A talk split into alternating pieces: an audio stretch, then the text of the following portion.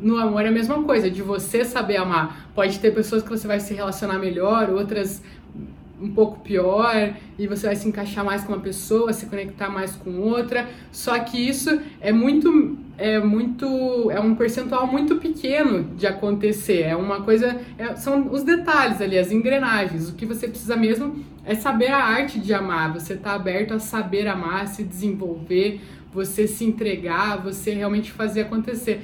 Porque se você ficar achando que o amor é sorte, é a mesma coisa que você falar assim: "Ah, quando eu arranjar uma namorada ou namorado, aí eu vou aprender a amar.